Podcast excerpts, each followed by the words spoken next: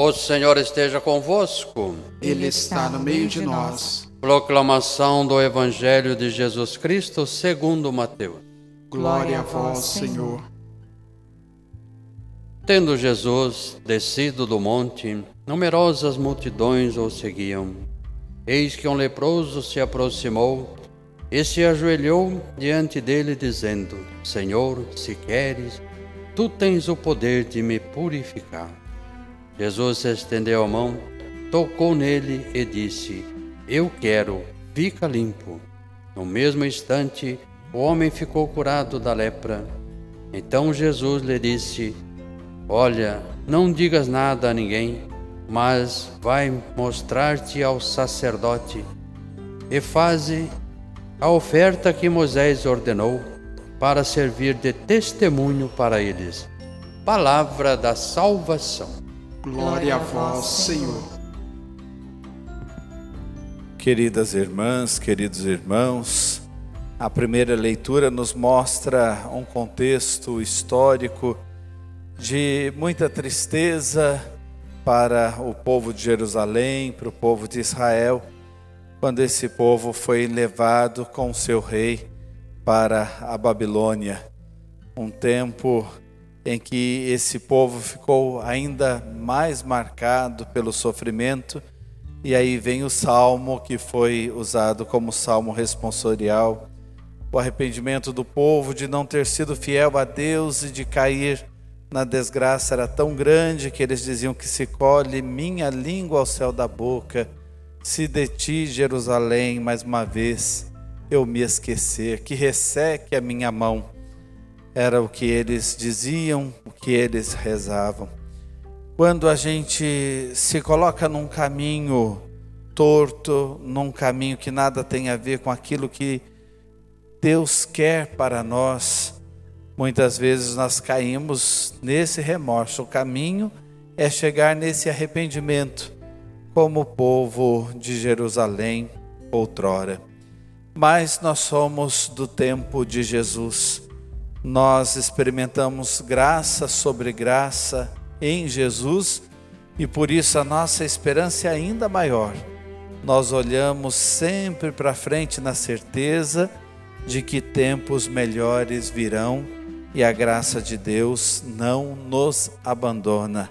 Não porque sejamos bons, mas porque Deus é bom e a sua misericórdia para conosco é infinita. E olhando para o Evangelho de hoje, nós vamos fazer a experiência de novo dessa misericórdia. E eu quero fazer aquele exercício com vocês. O que o texto diz em si, o que o texto diz para mim e o que o texto nos faz dizer a Deus. O que o texto diz em si, que Jesus desceu do monte, do monte das bem-aventuranças, porque nós estávamos ouvindo até então o sermão da montanha ele desceu aquela montanha e ele se encontra com um leproso. O leproso não podia se aproximar de ninguém, as normas exigiam de quem era leproso, tanto as normas sociais quanto as normas religiosas. O leproso vivia então uma exclusão social e também espiritual, também religiosa. O leproso tinha que se vestir como um maltrapilho, se cobrir todinho até a boca e deveria anunciar com um sininho que ele era impuro. Tocar o sino para que as pessoas corressem, não chegassem perto dele, nem perto do lugar por onde ele estava passando, porque ele era considerado, tanto pela religião quanto pela sociedade, uma pessoa impura. Por isso, então, esse gesto de humildade, o leproso se ajoelha e diz a Jesus: Senhor, se tu queres, tu tens o poder de curar-me. E Jesus, olhando para ele, vai dizer: Eu quero ser curado, fica curado. E aquele leproso fica livre das suas impurezas fica livre da lepra. Isso é o que o texto diz em si. Agora, o que o texto diz para mim, o que o texto diz para você. Vamos analisar. Jesus desceu então a montanha das bem-aventuranças. O caminho de Jesus é sempre uma descida. Ele vem ao encontro do ser humano. Ele chega onde o ser humano está. Aquele homem estava no mais baixo onde o ser humano poderia chegar, ser considerado um nada, um impuro, ter que avisar aos outros que ele não valia nada, que ninguém poderia chegar perto dele, se sentir o último dos últimos. Então aquele homem estava ao rés do chão, ou abaixo do chão. Nós poderíamos dizer enterrado vivo porque não tinha uma vida social, não podia nem mesmo ter uma vida espiritual, não podia frequentar o templo. Não é que o amor de Deus não só desceu a montanha, mas desceu até o lugar onde aquele homem estava. E isso nos impressiona. Nosso Deus é assim. Nosso Deus chega onde nós precisamos que Ele chegue. Como é que nós poderíamos nos ver na figura desse leproso? Tem situações da nossa vida que nos colocam no chão. Pode ser que você esteja vivendo um momento de doença, ou em você mesmo, ou com alguém que você ama muito, uma situação de enfermidade e você se sente lá no chão. Eu não tenho o que fazer. Eu não posso fazer nada mais do que uma prece. A gente se sente lá embaixo. Ou você pode carregar também alguma situação conjugal que te derruba.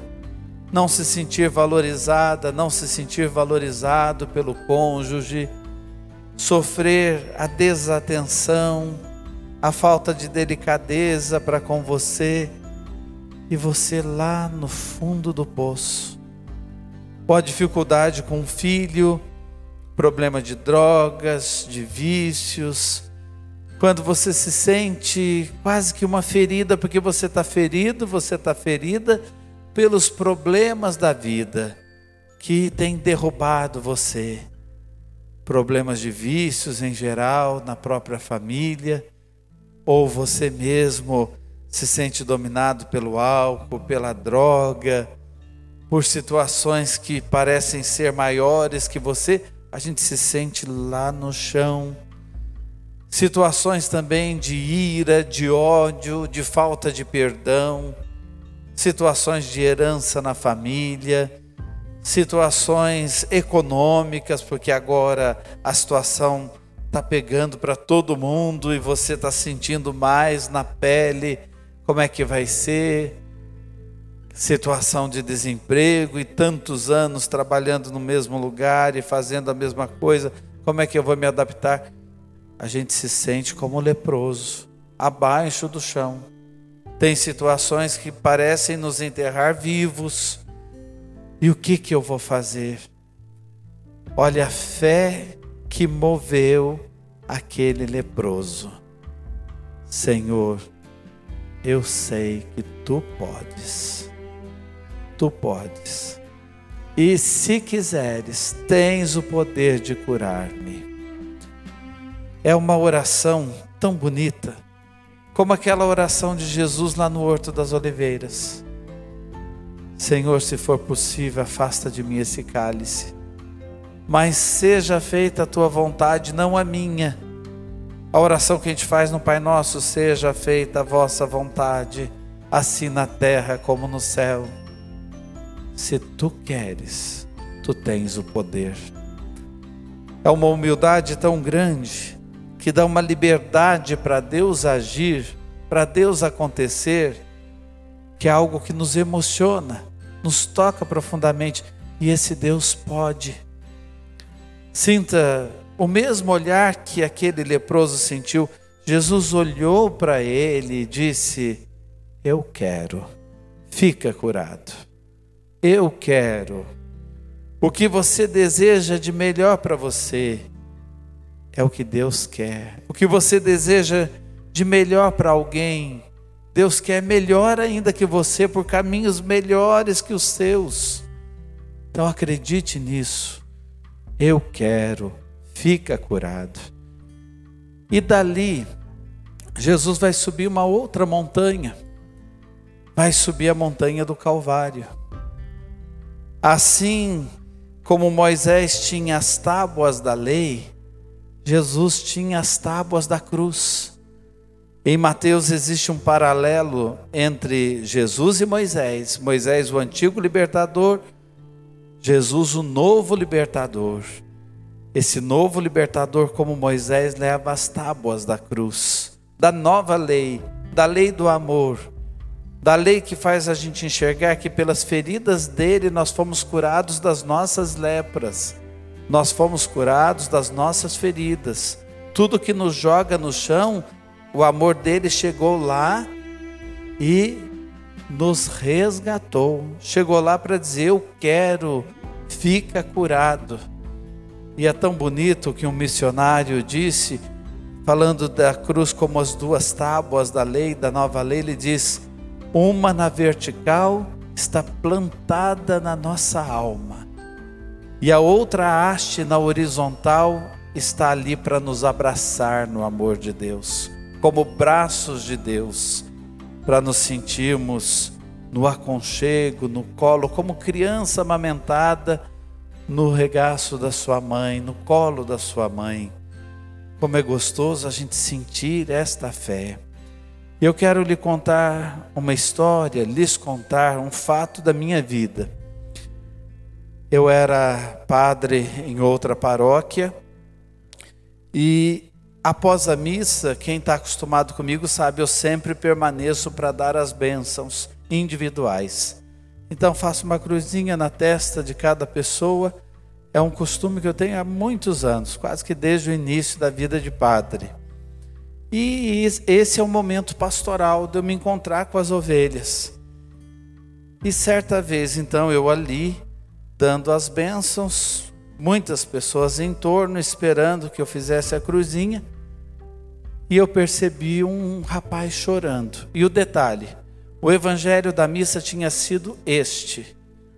Naquele domingo, era esse evangelho da cura do leproso. E eu disse na hora que era para apresentar a comunhão, eis o cordeiro, antes de dizer eis o cordeiro de Deus que tira o pecado do mundo, eu disse assim: vamos nos ajoelhar como leproso e cada um coloque uma situação da sua vida e diga: Jesus, eu sei que tu tens o poder. E se quiseres, vai acontecer. Eu sei que tu tens o poder. No final daquela missa, que tinha sido no domingo anterior àquele que eu estava dando a benção, no final daquela missa, eu me recordo de ter dito assim: Eu tenho certeza que alguém aqui recebeu uma graça especial. E eu não tenho costume de fazer isso, de falar assim. Eu até me assustei depois que eu falei. Agora vocês vão entender o que aconteceu. No domingo seguinte, então, as pessoas ali em torno, e eu percebi um rapaz chorando. E a senha para conversar comigo é chorar. Chorou, eu já paro tudo. E vou lá ver o que está acontecendo. Eu chamei aquele rapaz à parte, tirei do meio das pessoas, porque eu vi que ele estava muito emocionado e falei assim: Você quer uma benção especial? Está acontecendo alguma coisa? Ele disse: Não, eu estou muito emocionado, porque eu estava domingo passado aqui e eu sou médico. E no momento em que o Senhor disse que era para a gente colocar uma situação, que Deus tinha o poder de resolver aquela situação, eu coloquei a minha filha de quatro anos, me lembro desse detalhe, e coloquei uma paciente minha que eu tinha operado há uma semana. E essa paciente passou por uma cirurgia normal, todos os exames pré-operatórios eram normais, ela tinha todas as condições para passar por aquela cirurgia e sair bem, só que ela não voltou da cirurgia, ela não acordava da cirurgia. E eu não sabia o que tinha acontecido. o que, que tinha dado errado. Ela não voltou da anestesia, não voltava à consciência. Estava na UTI, eu vim para a missa, e depois daquela missa eu tinha uma reunião com a família dela para explicar o que eu não saberia explicar. Da verdade, eu não sabia explicar o que estava acontecendo com a minha paciente. E antes de falar com a família, vinha a missa então, e depois daquela missa, eu fui para a reunião com a família, mas quis entrar de novo na UTI para ver a paciente. Tinha colocado aquela paciente na minha oração aqui, e cheguei na UTI e perguntei para a enfermeira: como é que está a fulana? A enfermeira disse: ela não dá nenhum sinal, não está respondendo a nenhum estímulo. Eu cheguei nos ouvidos dela e perguntei: Fulana, como você está? Ela abriu os olhos e me disse: Eu estou muito bem, não vi nada da cirurgia. E ele falou assim: Padre, aquilo me tocou profundamente. Eu saí dali para falar para a família que ela estava muito bem. E era aquela pessoa que eu tinha feito a entrega dela a Jesus naquele instante que o Senhor apresentou a Eucaristia. E aí, não preciso dizer nada que eu chorei junto com o médico. Como é bom a gente ter fé. E como é bom a gente saber que Deus tudo pode. E como é bom a gente poder dizer: olha, eu sei que tu tens o poder. Eu sei. E Ele olha para nós e diz: Eu quero o melhor para você. O que esse texto nos faz dizer a Deus mais uma vez, não é? Muito obrigado, Senhor, por um amor que chega lá onde a vida nos levou, onde a gente foi parar. O amor do Senhor não se cansa de descer para nos atingir em cheio e transformar nossa vida. Amém. Thank you.